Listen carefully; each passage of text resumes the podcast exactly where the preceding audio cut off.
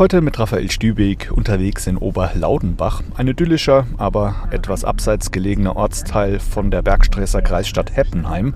Jahrelang ein weißer Fleck auf der Landkarte in Sachen Mobilfunk. Hier bin ich verabredet mit dem Ortsvorsteher Sebastian Lang, denn es hat sich was getan in Oberlaudenbach. Guten Morgen.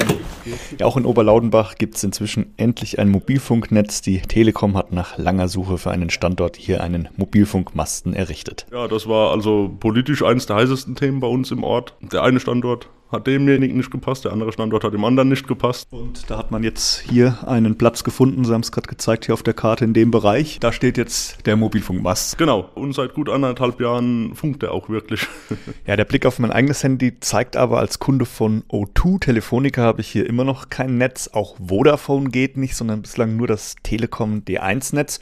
Immerhin, aber erreicht es denn auch alle Haushalte? Wir haben im Schannenbacher Tal eine Häusergruppe, die nicht versorgt wird von diesem Mobilfunkmast. Aufgrund aufgrund der Topografie ist es einfach ein bisschen schwierig gewesen, auch einen Standort zu finden, der alles vollständig abdeckt. Aber nichtsdestotrotz, ähm, er deckt weite Teile von Oberlautenbach ab. Die Situation hat sich für das Kerndorf auf jeden Fall dramatisch verbessert und deswegen bin ich als Ortsvorsteher sehr froh, dass wir diesen Schritt in die Moderne endlich gehen konnten.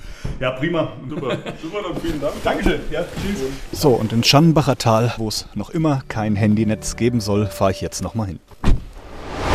So, ich bin angekommen, gut 700 Meter vom Ortskern entfernt. Ich klingel hier einfach mal.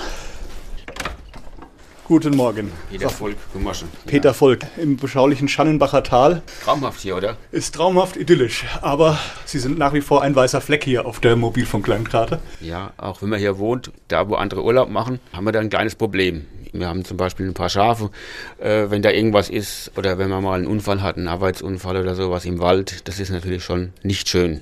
Wir hatten gehofft, dass der Mobilfunkmast was bringt. Im Dorf selber ist es ja ganz gut geworden, aber hier draußen nicht. Vielen Dank, Herr Volk. Danke Bitte gerne. Ja, es gibt ihn also immer noch in Oberlaudenbach, einen kleinen weißen Fleck ohne Mobilfunknetz. Aus Heppenheim, Oberlaudenbach, Raphael Stübig.